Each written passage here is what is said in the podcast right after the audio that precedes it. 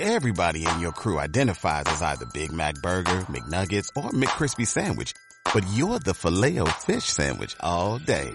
That crispy fish, that savory tartar sauce, that melty cheese, that pillowy bun. Yeah, you get it. Every time. And if you love the filet of fish, right now you can catch two of the classics you love for just $6. Limited time only. Price and participation may vary. Cannot be combined with any other offer. Single item at regular price. Ba da ba ba ba. Bienvenidos. Esto es Oaxaca. Oahuil, lon a Ñundúa, na la la, cuenda mayo ñu, la cuenda costumbre ñuyo. Identidad y cultura al aire. Comenzamos. Buenas tardes, muchísimas gracias por estar aquí en Oaxaca, Identidad y Cultura al Aire. Mi nombre es María Delgado. Y aquí, acompañando en una emisión más, Derek Sánchez de los Monteros desde Radio Raíces. Bueno, el objetivo del programa, les recordamos, es robustecer el conocimiento y el debate sobre la identidad oaxaqueña para fortalecer la convivencia intercultural entre todos nosotros. Es por eso que el día de hoy hablaremos del tema el pueblo afromexicano de Oaxaca con nuestro invitado, el periodista Eduardo Añorbe Zapata, quien en un momento más presentaremos. Pero antes, algunos datos. Según el artículo Panorama de las personas afrodescendientes en América Latina y el Caribe de la revista Defensor de julio 2017, aproximadamente 200 millones de personas se identifican a sí mismas como descendientes de africanos y viven en el continente americano. Millones más viven en otras partes del mundo, fuera del continente africano. Algunas y algunos son descendientes de víctimas de la trata transatlántica de esclavos y otros de la esclavitud y la migración más reciente, pero por igual enfrentan una serie de obstáculos para ejercer plenamente sus derechos humanos, situación que, a nivel local y mundial, requiere de atención inmediata. En México hay 1.382.853 personas afrodescendientes, es decir, una de cada 100 habitantes del país. Los estados con mayor presencia de afromexicanos son Guerrero con 6.5%, Oaxaca 4.9%, Veracruz 3.3%, el Estado de México con 1.9%, Baja California Sur y Nuevo León 1.5%. En el resto de las entidades federativas su presencia ya es muy escasa. La Ciudad de México ocupa el quinto lugar nacional con población afromexicana, con 1.8%, y se estima que aproximadamente 160.535 personas en esta entidad se reconocen como afrodescendientes, y otras miles más se reconocen de este modo en parte.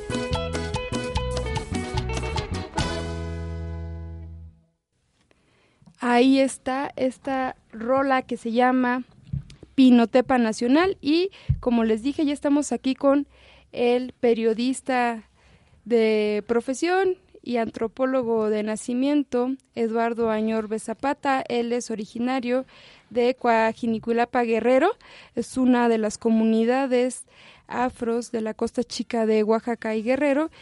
Y además, bueno, Eduardo es autor de un gran libro que se llama Los hijos del macho mula, es así como yo lo conocí y por esta razón nunca le perdí la pista. Aquí está, Los hijos del macho mula. Aquí él hace un este, recuento, son varios artículos en, que salieron en distintos periódicos y revistas de la región de la costa y pues los unió en un libro y aquí pa- pareciera que les platicas a los de tu misma comunidad cómo son ellos mismos y de pronto nos los cuentas también a nosotros. Eduardo, gracias por estar aquí. Bienvenido. Algo me faltó en la presentación. Gracias por invitarme. Y coméntanos a qué acabamos de escuchar. Esta pieza la recomendaste. Sí, es una canción de un grupo que se llama Mar Azul, que se fundó en el 74, 1974. De grupo de pescadores negros, la mayoría de ellos aprendió a tocar su instrumento por sus propias ganas, ayudándose entre ellos. Y hacen esta canción, bueno, esta canción quise que la escucháramos porque habla de Pinotepa. El antecedente más cercano a Pinotepa es Pinotepa de la chilena de Álvaro Carrillo. Así es, Que es muy famoso. Exacto. Pero curiosamente el, hay un salto en, en los últimos 40, 30 años de Álvaro Carrillo a El Mar Azul, de- desde el punto de vista de cómo se ve la gente. Es decir, la chilena representativa que era en hace 50 años de la costa era aquella de una Álvaro Carrillo que dice soy el negro de la costa, de Guerrero y de Oaxaca. No me enseñen a matar porque sé cómo se mata. Y en el agua se el azar sin que se moje la. Ujú. Que se sigue tocando. Pero esa chilena ya no tiene la relevancia que sí tiene el grupo Mar Azul. Y esto nos ayuda, perdón, Sí, sí, sí, nos ayuda para ilustrar cómo eh, esa idea de que el negro era el que mata, el que violento, eh, ahora es el negro guapachoso. Si se fijan los primeros versos dicen, soy costeño de nación, me gusta bailar la cumbia. Esa es una declaración de principios. ¿sí? Alegre del corazón, no me agarra ninguno, a bailar la cumbia en Pinotepa, etcétera, ¿no? Hay una transición que todavía los estudiosos no ven, porque los estudiosos a veces están pensando en la chilena, lo típico de la cosa chica, la chilena, que la artesa. Sí, eso fue hace 50 años. Ahora la música que la gente baila comenzó con este grupo y otros más, Cirino Arellanes, que incluso esos grupos hasta invadieron el país. Hoy aquí, aquí en la ciudad, ahorita en este momento, les he puesto que si vamos a, a Ciudad Neza, al Salón Sagitario, alguno de esos grupos está tocando o está tocándose esa música.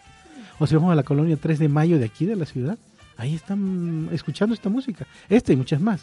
Ujú. Entonces, eh, termino diciendo que la cumbia y el bolero, criollos de eh, la Costa Chica, ahora son la música actual de los afromexicanos de la Costa Chica. Así es, de hecho, tú, tú, tú mencionas, invadió todos los rincones de México, tan así que en mi pueblo, un estado, en el estado de México, un pueblo que se llama Zumpango, la gente conoce a Mar Azul. Y cuando llega a tocar, porque lo invitan para bodas, 15 años, la gente llega a la casa del- de, del- de los familiares de la fiesta porque quiere ver al conjunto Mar Azul. Que además después se formaron muchos, ¿no? Entiendo. Sí, lo que ocurrió con Mar Azul es que se crea un grupo, eh, tienen éxito.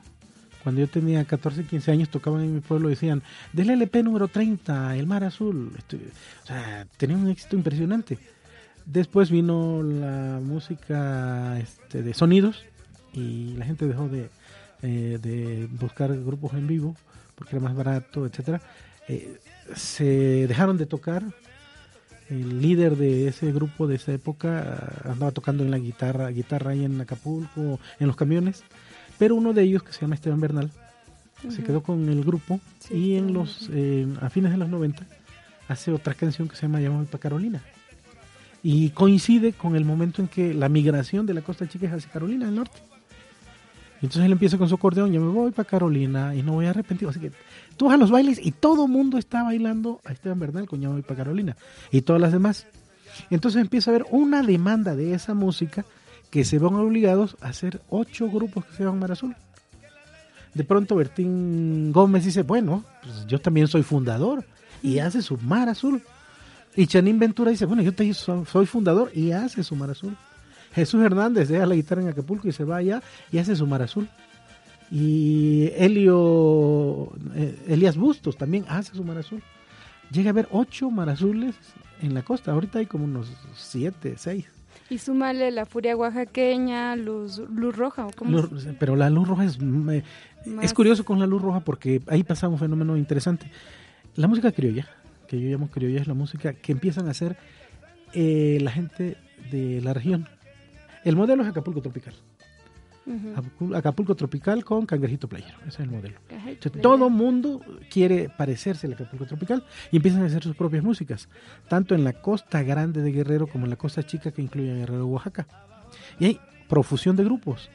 Hay un grupo que se llama La Luz Roja que empieza a tener fama, eh, se accidentan, después se van a vivir a Acapulco y se cambian el nombre eh, eh, Luz Roja de Acapulco. Hacen algunos discos. Vienen Corraleros de Majagual, que es la gran inspiración también de todos estos grupos, y se queda Aniceto Molina a tocar sí, con La Luz Roja. Y entonces le empieza a dar esa mm, identidad del vallenato colombiano, de la canción colombiana, que es el que le conocemos mucho a este a la luz roja y que por ejemplo grupos como El Gran Silencio y Mm. otros empiezan a admirar este e incluso Y lo retoman. y lo retoman. También tengo un disco de Los Magallones. Es que realmente toda esta música la oímos. Podemos identificar los Tigres del Norte de allá del norte.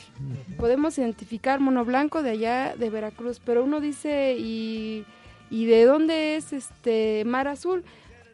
Pues quién sabe, pero tocan bien. Entonces es para ir y para iniciar este reconocimiento de que esta música, porque además nació ahí, ¿no? Es el merequetengue, el famoso merequetengue, que es un género musical propio de la costa y que Eduardo también eh, estudió y estudia con, con mucho ahínco. Eduardo, pero hay algo que, que quisiéramos platicar también en este programa, es cómo, cómo, cómo llamarlos, porque mira, Ahorita hay un temor de decirles negros a los afros. Bueno, primero hay que ubicarnos dónde está la Costa Chica. La Costa Chica, como les comentamos en un programa inicialmente, se encuentra al sur de Oaxaca y de Guerrero. Se encuentra eh, pues bajando por Putla o bajando por, por, por, por Chilpancingo, por, Por Tlapa, Tlapa. Hay muchas maneras de llegar o por Acapulco. llegas por Acapulco o por, por Oaxaca también puedes llegar por la costa y cuando llegas la mayoría son negros. Uno dice son negros, pero de pronto uno tiene miedo, no, pues es que ya no les digas negros, ya son afros, ya son este afromestizos, ya son afromexicanos y con esta relación en Estados Unidos de que si dices negro a un negro en Estados Unidos te linchan, pues uno piensa que va a pasar lo mismo si dices negro a un negro en Oaxaca, pero pero sácanos de la duda, ¿cómo es esta relación con la palabra negro? Mm, El idioma es una herramienta. Y depende cómo lo uses. Ay, pinche negro. Ay, negro. Yo ni te conozco, tú porque me dices negro. Yo le puedo decir negro a cualquiera y no se enoja. Porque sabe que hay esa relación. Pero cuenta mucho eh, cómo se enuncia. La intención es fundamental. ¿sí? Claro. La intención es lo que define el uso de la palabra. Ahora, si le dice a alguien de fuera y si le dice en un tono que no parece familiar para uno, pues sí, la, la tomas así mal. Es complicado porque eh, Mar Azul, por ejemplo, que es uno de los grupos más eh, que con mayor relevancia, utiliza mucho eh, soy el negro, eres la negrita y todo el mundo baila eso. El problema se complica cuando la gente va a la escuela y estudia y entonces cree que hay que hacer las cosas correctamente. Y aprende un código de lo que se supone que tiene que ser correcto. Lo aprende normalmente en la escuela. Los maestros dicen, es que eso es una ofensa que le digas así. Mm, bueno, yo recuerdo muchas chilenas que dicen eso. Negra, ¿dónde están los lazos con que mi amor te amarró? O ahí dice, este, Esteban, no es, no sé quién está cantando, pero dice, soy costeño de nación. Usted, se- se- él dice que es negro. Ahora, si no quieres meterte en problemas, eres costeño. Somos costeños. Es lo más, acep- lo más séptico que hay. Lo demás, eh, hablar de afromexicanos o afrodescendientes son conceptos creados desde fuera y con la idea de ver quiénes son. ¿Sí? Normalmente nosotros decimos moreno, morena, negro, negra, sin mucho problema. Excepto cuando sientes que hay la intención de ofenderte. Es como cualquier gentilicio, ¿sí? Este, o acaban de hacer una película. Bueno, no la hicieron ahora, la hicieron hace como un año, dos años, que se llama La Negrada. Que se estrenó apenas, ¿no? En Alcalá. La andan estrenando aquí. En, ya había ido a Guadalajara, ganó un premio no sé qué. ¿La Negrada? A ver, ¿quién lo dice y por qué lo dice? Yo le di, le, por ahí decía, y si le decimos al director, oye, la indiada, ¿qué van a decir? Ah, verdad, verdad, sí puede ser ofensivo. Entre uno no se dice la negrada, le dice al que quiere ofender. Ah, la negrada, porque es despectivo además. ¿Sí? Es un término que no se usa. Pero bueno, él dice que es, él defiende su... No es cierto, él está equivocado. Entonces, tú te das cuenta cuando alguien va de fuera y está diciendo algo impropio. Y uno lo resiente.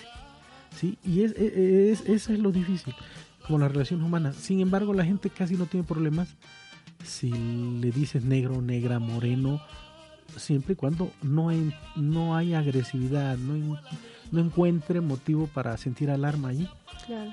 como una orden, como un eh, insulto. Repito, podemos hacer una revisión de la música de los últimos 30, 35 años de la costa. Y están diciendo soy el negro, soy la Soy negra. el negro. Ahora, es interesante que las comunidades que conocemos como indígenas, que por cierto es otro concepto también que, que encubre más de lo que dice, es que están tocando Mar Azul. Están tocando los donis. En Mixteco, en Agua. Sí, claro. Pero están Sí, sí, tocando claro. esta música, se la apropian. Hay una canción que hizo Esteban Bernal. Cuando se forman muchos grupos, el Mar Azul de Esteban Bernal hace una canción del original, diciendo nosotros somos el grupo original, y da los nombres de los integrantes. Esteban Bernal, en el acordeón, eh, y, o sea, se mencionan todos. Se la piratean y le ponen los nombres de ellos, o sea, se la apropian también. Sí, claro, es una apropiación. Y, y entonces eso habla de esta, esta imbricación que hay en estas culturas eh, que nos han querido decir que están separadas, que aquí están los mixtecos, que aquí están los nahuas. No es cierto. Voy a hablar de mi caso personal. Eh, mi mujer, su madre es Amusga, de la parte de Oaxaca. Sí, San Pedro Amusgo. San Pedro Musgos. Su padre es mixteco, de Pinotepa. Nacional. Pilotepa Nacional. Bueno, ya. Pues resulta que dice mi suegra que su papá era negro. Y nosotros siempre, ella siempre ha dicho, no, es que yo soy india, yo soy indiachi, somos indiachis, tenemos hijos, entonces son indiachis. Jugamos a esas cosas. Eres, bueno, es- tú eres negra también. No, pero lo dice tu mamá, que su papá era negro. Entonces, ¿qué pasa? Aparentemente parecen disque indígenas, o sea, porque es un estereotipo, Sí, pero en realidad el- las relaciones tienen siglos, estas relaciones de, de darse, y es difícil decir qué es lo negro, qué es lo indígena. Está tan imbricado a nivel de música. Hace rato en el foro que estaba allá se presentó un músico que se llama El Cimarrón y contó una historia similar. Es que en mi casa dice, pues como eh, eh, ellos eran de, por Cacahuatepec, de Putla, su mamá, pero su papá era de eh, Guerrero. Este, y entonces dice, unos nacimos unos más negros, otros más blanquitos, yo nací como en la mitad, entonces yo no sabía si era de acá o era de acá. Sí. Y esa es la realidad cotidiana. Yo creo que por cuestiones ideológicas al Estado mexicano le sigue conviniendo nombrar así para poder controlar. Es como cu- cuando hablamos de las castas. ¿Sí? Ahora, hay grupos que lo asumen. Algunos lo asumen acríticamente, otros aparentemente críticamente. No, no, no somos mixtecos. Somos nasabi. Ujú. Sí, pero hay como 81 variantes lingüísticas del nasabi. ¿Cuál de todas? En este mm, Xochitlahuaca, Los amusgos. Los amusgos, bueno, ajá, nosotros de fuera les llamamos amusgos, tienen pero acá los de dicen, nosotros somos de Xochitl. Cruzas la calle y ellos son de Cosoyoapan. No, no, tú eres de Cosoyoapan. Nosotros fuera decimos, ah, los amusgos, y hablan amusgos. No, no, no. Cada quien habla de su modo, dicen, y nos dicen, ¿no? Porque tenemos amigos. Y, o sea, se distinguen, nosotros no. Entonces, estamos viéndolos igual, como la perspectiva que tiene el Estado mexicano. O sea, como una masa uniforme. Y no es cierto, son personas en las que encuentras todas las, este, no sé, ¿cuántos hay, cuántos millones de color de carne hay? Como un chingo. Desde los blancos transparentes, rosados, sí. hasta los... Y es curioso, sí, sí, es curioso porque en esa zona, este, hay un héroe que estuvo con Vicente Guerrero, que era su lugarteniente, que se llama Juan del Carmen. Si uno ve las representaciones, es un negro, es, parece que llegó de- del sur del Sahara antier. Pero él es de una zona de- del municipio de Tlacochitlahuaca, de un lugar que se llama Conanchinich, que se supone que es indígena. Pero tú lo ves y dices, ¿de dónde, no? Por la cuestión del fenotipo. Pero, repito, yo creo que al Estado le, le conviene llamar así los mixtecos, esos están ahí, y los tenemos, no, pues los mixtecos. Además, tienen hasta sus representantes, ¿no? Es más o menos como para darle una identidad a varios grupos y reducir su impacto en la sociedad. Por ejemplo, como dices, hay más de 80 variantes del, del New Savvy. Entonces dijéramos que podrían ser 81 identidades distintas. Identidades, sí. Que nada más se reduce a uno justamente para que, que se pueda...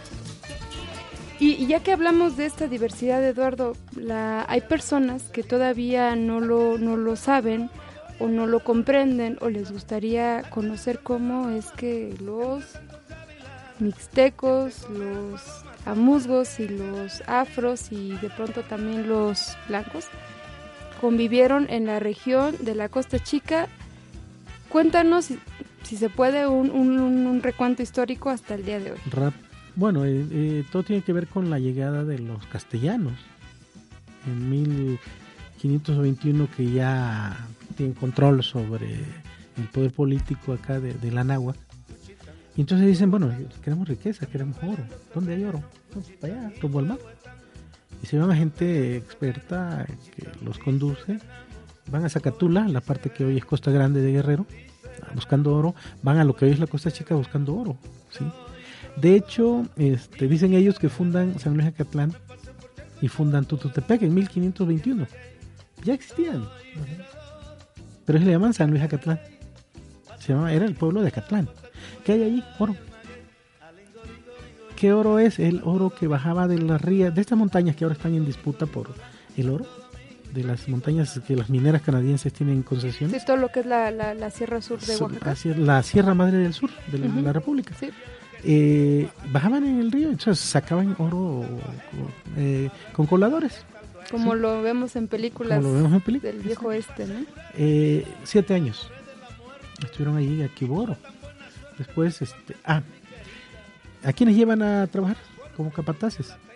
A esclavos negros de origen africano, muchos de los cuales eran este, sus siervos de los estos españoles, porque ya vivían en España, ya hablaban Castilla, ya creían aparentemente en la religión católica, estaban latinizados, pues, los famosos negros ladinos. Ellos son los De ahí latinos. viene el concepto de ladino, de que saben latín. Bueno, ellos este, son llevados ahí como capataces de cuadrillas, ya eso también es otro concepto español, cuadrillas de indígenas.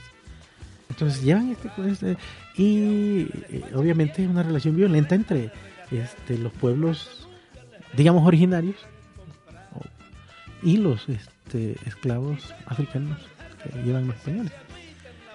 Eso es 1521. También llegan a Tutepec y fundan Tutepec según ellos. Tutepec ya era viejísimo.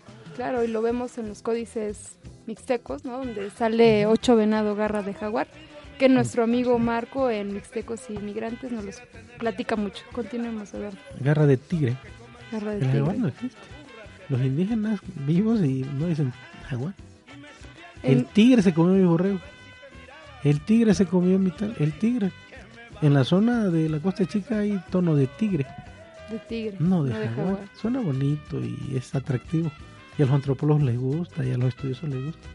Pero la gente no habla de jaguares, habla de tigres. Pero bueno, quiero regresar a esta llegada de los afros. Los, primer- los primeros son compañeros de los españoles, acompañantes.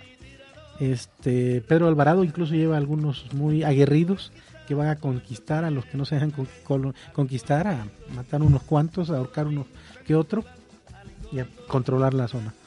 Que es muy inestable desde el punto de vista político. O sea, porque no, no hay, nunca logran una dominación completa.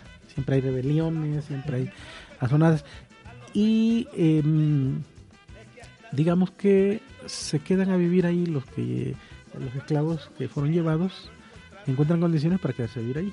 Se quedan. Pero hay un gran movimiento desde el centro del país que es la zona la gran la zona donde hay mayor número de, de esclavos traídos de África. En el siglo XVII por ejemplo es aquí está la zona del centro La Ciudad de México. es la Ciudad de México, lo que es Morelos, lo que es Puebla, el Estado de México, porque hay haciendas, hay obrajes, eh, eh, la mano de obra, la construcción de la ciudad, o sea, eh, pero ya son esclavos bozalones, es decir, esclavos que ya no saben, ya no han vivido en España, que son traídos, arrancados de África violentamente. eh, la- No son los ladinos. no, ya no son ladinos, son bozalones. Es el, la la el nombre que les dan, ¿no? Eh, bestias. No tienen derechos, no existen.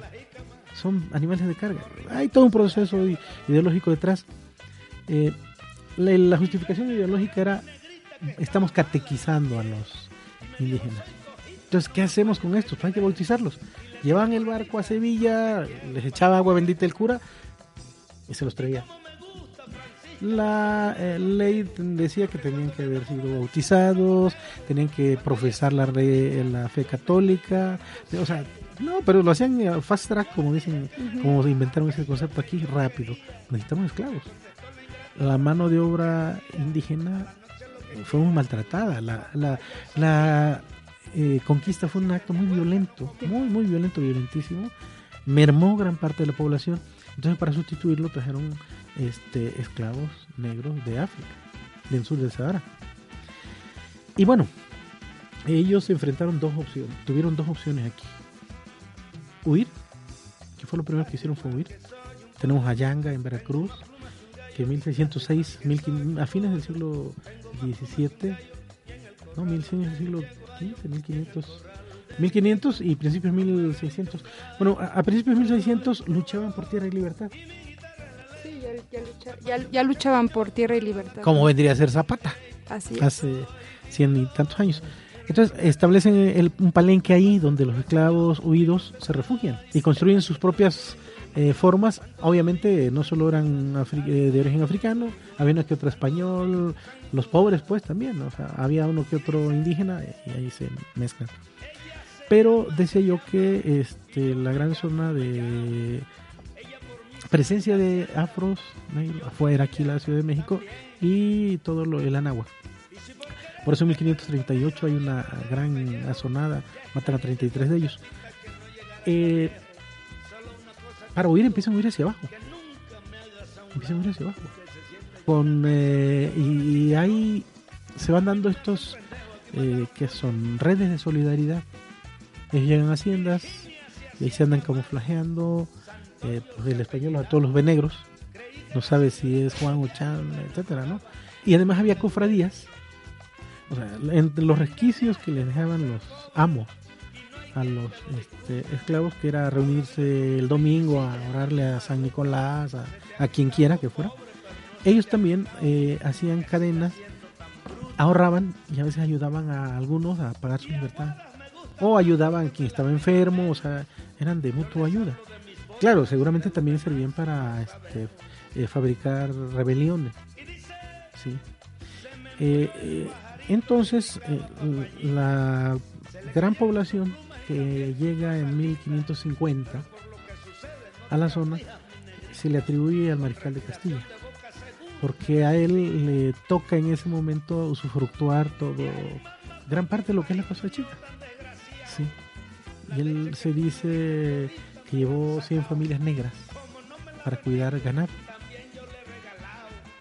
Entonces, toda esa zona, si ustedes han viajado desde el río Ometepec, de Guerrero, De del río. Ometepec, hasta pasando, o sea, pasando Pinotepa, hay unas llanuras, son llanuras que son excelentes para el ganado. Sí. Entonces, toda esa zona, hasta Tutetepec, o sea, unas llanuras para el ganado. Entonces, traen 100 familias negras, según muchas fuentes, ¿no? Entonces, el, pri- el primer, así como, como habían llegado los primeros este, siervos que fueron a trabajar el oro y que se quedaron a vivir allí, pero era- no era significativa la población, después llegó una población significativa y yo siento que eso le da continuidad cultural o la permanencia de ciertas formas culturales de origen yoruba, de origen bantú, Así concretamente de, de- de la- el grupo Congo. Ah, Bueno, este y la otra gran oleada que es más lenta y que va poco a poco es la de los esclavos huidos. Yo decía que había dos opciones de los esclavos, una era huir y la otra era someterse, aparentemente. Te sometías, pero al final terminaban controlando la vida doméstica, sobre todo los, los esclavos domésticos. Sí, porque por ejemplo eran las nodrizas de los este, españoles. Así es. Y bueno, les enseñaban obviamente a adorar a, a lo que quisieran, ¿no? Por eso en México es muy complicado, o sea, no es el caso de Estados Unidos donde hay una separación, sino aquí socialmente hay una imbricación de, de, de los grupos sociales, hasta de los proscritos, de los de castas, y por eso ahora casi no se ve. Pero les apuesto que en todas las casas de la Ciudad de México hay un negrito, hay una negrita, hay un prietito, hay un morenito. Un chinito. Hay un chinito, hay un chatito. Y así le dicen, ¿no? El chatito, el chinito. Chinito. Y todavía dicen, nació este negrito, pero lo queremos como si fuera de la familia, ¿no? Así es, ¿no? O la está- oveja negra. la oveja negra. Sí. O ahí está Sorullo, ¿no? ¿Sabes qué es Sorullo? Este, pues, el negrito es el único hijo tuyo, ¿no? O sea, Así eso es. es parte de nuestra realidad. Y esa la vivimos. Entonces, eh, capi- recapitulo, la gran población de la Costa Chica afro llega por tres vías. Este, eh, la más reciente fue la del cimarronaje, Que, que recordemos, los cimarrones son los este, esclavos que buscaban su libertad. Y entiendo entonces que Coajiniquilapa esta zona era un palenque, era un lugar de... Santa María Huatulco era un palenque. Santa María Huatulco. La Sabana, a un lado de Acapulco, era un palenque. Cuaji no era un palenque. Guajino, porque ahí estaba sentada la hacienda, Ahí había una la hacienda. hacienda mayor, Correcto. en esa zona, sí, entre San José Estancia Grande, Coajiniculapa, Maldonado, esa zona. Y quien estaba a cargo de esa hacienda era un mulato, porque los españoles no aguantaban El clima. calor, moscos, eh, niguas, Serpientes. este, serpientes, este, cucuyaques, o sea, mil cosas. sí. Y se sabe de casos de que los este, administradores sabían que iban, que llegaban individuos a trabajar y les daban chance, sin preguntar nada, ¿no? Ahora entrale, ¿no? Así es. Claro, y convenía a todo el mundo porque eran productivos este, y sobre todo eh, traba- el, el ganado el- es de origen africano. Y en África había mucho contacto con el ganado de, por parte de los subsaharianos. El culto al toro de petate es un culto bantú. Sí, es una danza que se baila ya No, no, en todo, en todo. en todo. Todos los toros de América, todos los toritos, los toritos que les ponen, todos los que tú quieras, todos los toros del, Wow. de todos los toros de, de América, Porque yo, yo los conozco por ti de la costa, los he visto en la región de Chicahuastla, este, una región Nahni o Triqui, como le llaman. Pero ahora que lo pienso, pues sí es cierto, en todos lados hasta hay los toritos de pirotecnia, ¿no? Y estás bailando con ellos. de ¿no? origen bantú. Si quieres ahondar, hay un libro que se llama Epa Epa Torito Prieto. Epa, epa, torito, Torito Prieto del Colegio Michoacán, creo, de un amigo que se llama Jorge Amos Martínez, donde él rastrea todo el origen del toro de petate en Michoacán.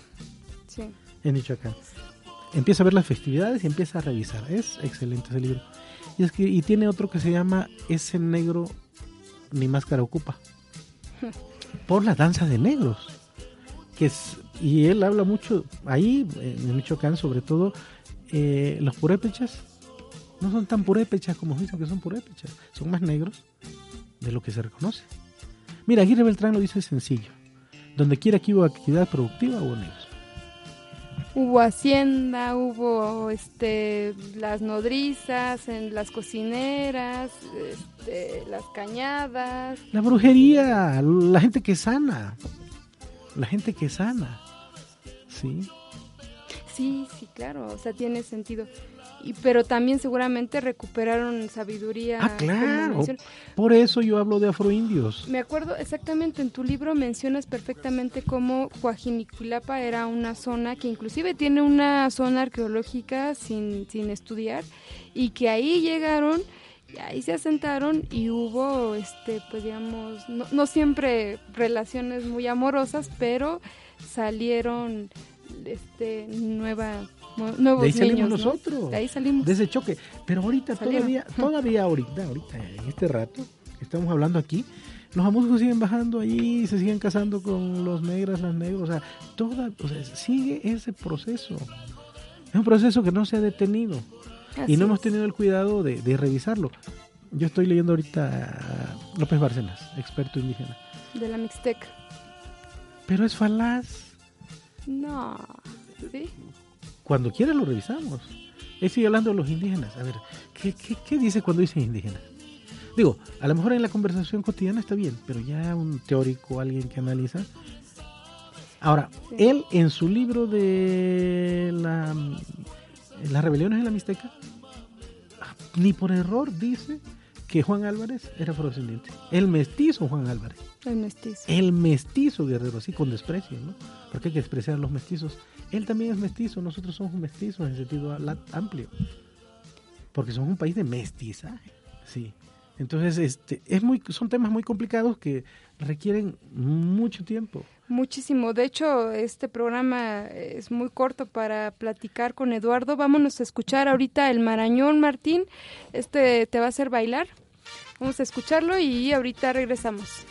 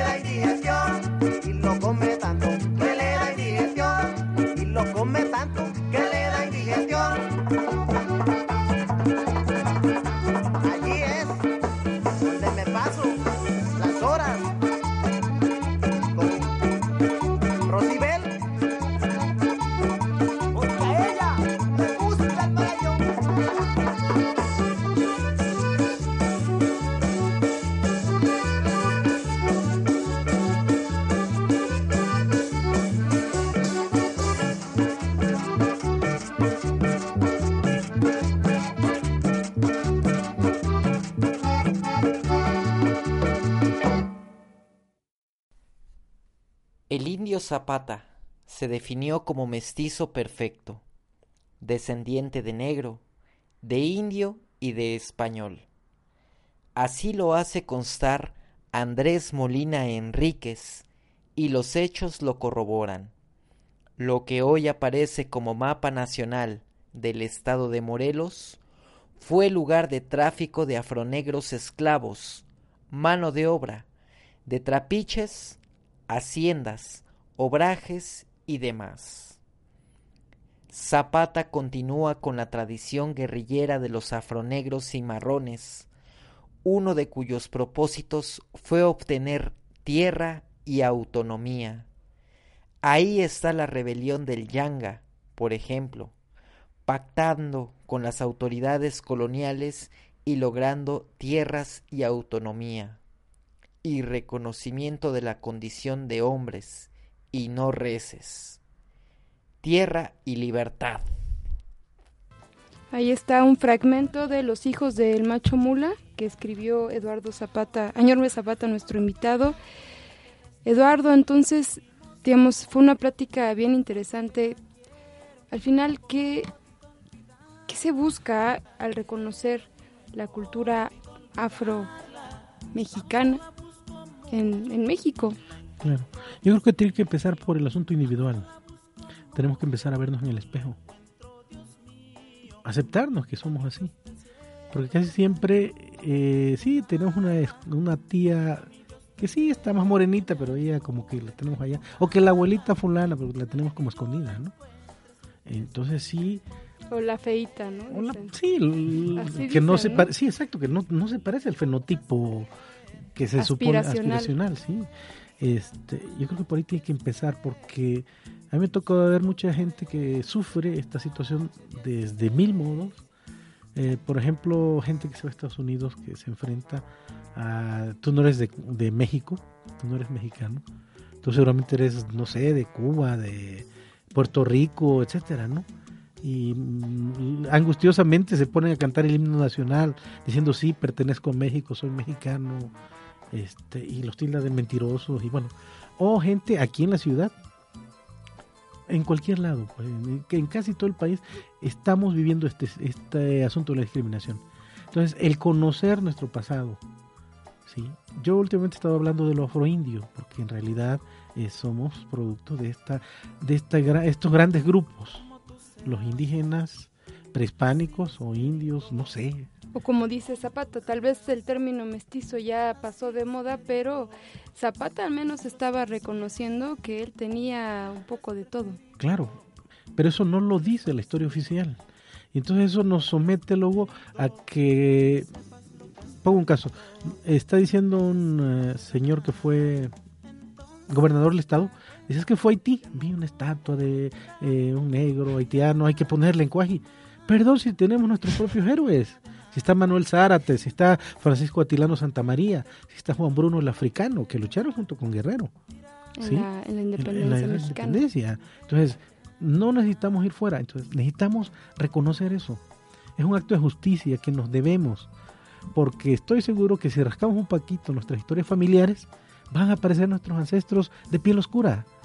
Y, y nos va a decir, es que trabajaba en el sol, por eso estaba morenito. Pero, por ejemplo, me pasó hace rato cuando pedí de comer, como que no me veía el mesero. Eso me pasa frecuentemente. Me dilata, sí, ahorita, ajá. O sea, eso me pasa frecuentemente. Me pasó en Oaxaca mucho. Fui hace ahora en enero, igual, o sea, como que no te ven así ahorita, como que se equivocan. Oye, le pedí una cerveza, este, una bohemia, y me trajo una carta blanca. No, yo en mi vida pedí una carta blanca. Entonces, pero eh, son actos que están cotidianamente, algunos más gruesos, ¿sí? Te pueden, de- te pueden deportar. Migración te puede deportar. Justicia. Justicia. Justamente uno de, la, de los objetivos de- del programa siempre va a ser justamente eh, divulgar, divulgar la cultura que no se menciona a través de la educación. Yo creo que la radio también e- es educación y creo que por eso se tienen que tocar estos temas aquí porque lo que no se dice este, en la escuela hay que buscar dónde sí se puede decir y tú lo hiciste Eduardo y lo sigues haciendo con los hijos del macho mula. Por cierto, ¿dónde lo, lo conseguimos? Estamos, estamos trabajando en eso. Lo que pasa es que no hay dinero para esto y es como solidario. Es como solidario, pero si, por ejemplo, te escriben, tú les puedes Sí, enviar sí, un sí, tomo. Sí. ¿A dónde te pueden encontrar, Eduardo? Mi, eh, por Face, E. Añorbe Zapata. E. Añorbe Zapata. Si no, nos buscan a nosotros en Oaxaca Identidad y Cultura al Aire y les pasamos el contacto. Revisen esta página también de Facebook de Eduardo que se llama Sola, Z-O-L-A. Tiene un registro fotográfico de la cultura costeña, de, de, de Oaxaca. Fotografías muy interesantes de Eduardo. También tenemos una, un- bueno, una revista en la que participas que se llama Trinchera Política y Cultura. Esta se realiza allá en Guerrero, ¿correcto? Sí, esto es en el estado de Guerrero. Normalmente aquí hago un suplemento que se llama el Sambo de Guerrero, pero en esta ocasión, como es monográfico, como es relacionado con el asunto de Oxinapa, no se incluyó. Yo hice esta cosa sobre El, a cuatro años de Iguala, el cansancio de Aguirre. que era el gobernador del estado cuando ocurrió lo de el, triste asunto de Oxinapa. Está ahí, te voy a dejar unos ejemplares por si a alguien se le interesa, se los podemos obsequiar. Así es. Este, tengo algunos libros, te voy a dejar algunos por si a alguien también le interesa. Ahí está, Es- búsquenlo como E. Añorbe Zapata. Bueno, pues algunas palabras finales, Eduardo. Que pongan la última canción, la tercera opción, si se Así puede, es. Para que ver más o menos también de que se habla algo más familiar para la, gente, supongo. ¿no? para que se pongan a bailar y cuando la escuchen sepan de dónde son de la cultura afro actual de la costa. Derek, algo que agregar. Pues simplemente mandarle un saludo y un agradecimiento amplio a todas las personas que nos están siguiendo y pues esperemos seguir adelante. Así es, escuchemos esta rola, no tiene presentación, ustedes la van a escuchar y, y sabrán qué canciones, nada más digamos quién la toca, el Acapulco tropical. el Acapulco Tropical. Gracias y nos escuchamos en el siguiente programa. Gracias.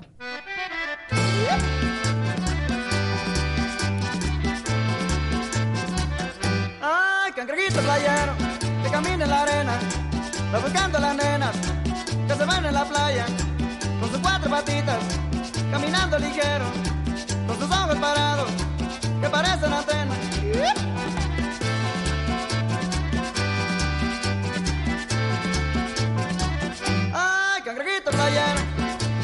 Arena, buscando a las nenas, que se van en la playa, con sus cuatro patitas, caminando ligero, con sus ojos parados, que parecen antenas.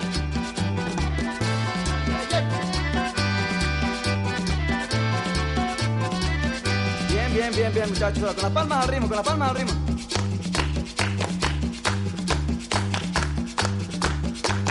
Y ahora viene el acordeón.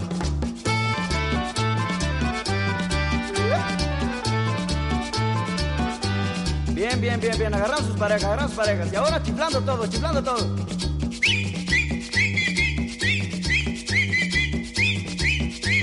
Y otra vez el acordeón.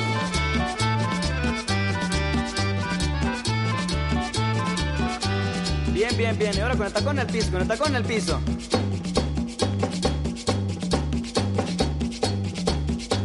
Y ahora sabor de la guitarra.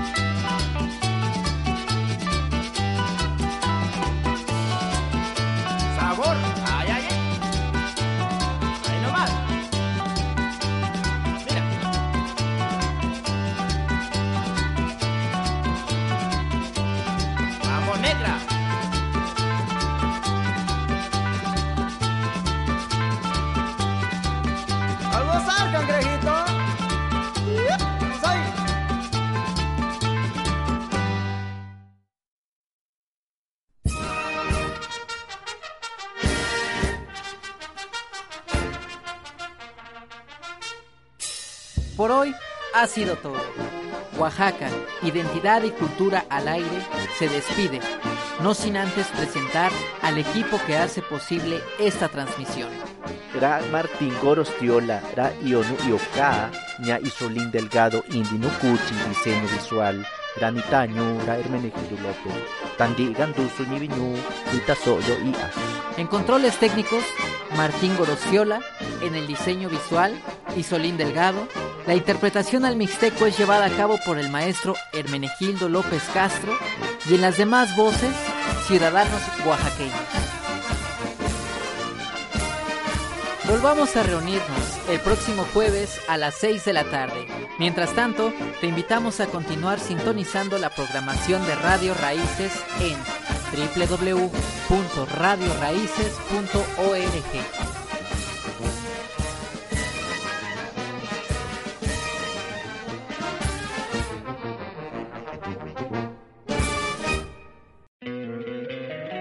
encantaría tener 100 dólares extra en tu bolsillo? Haz que un experto bilingüe de TurboTax declare tus impuestos para el 31 de marzo y obtén 100 dólares de vuelta al instante. Porque no importa cuáles hayan sido tus logros del año pasado, TurboTax hace que cuenten.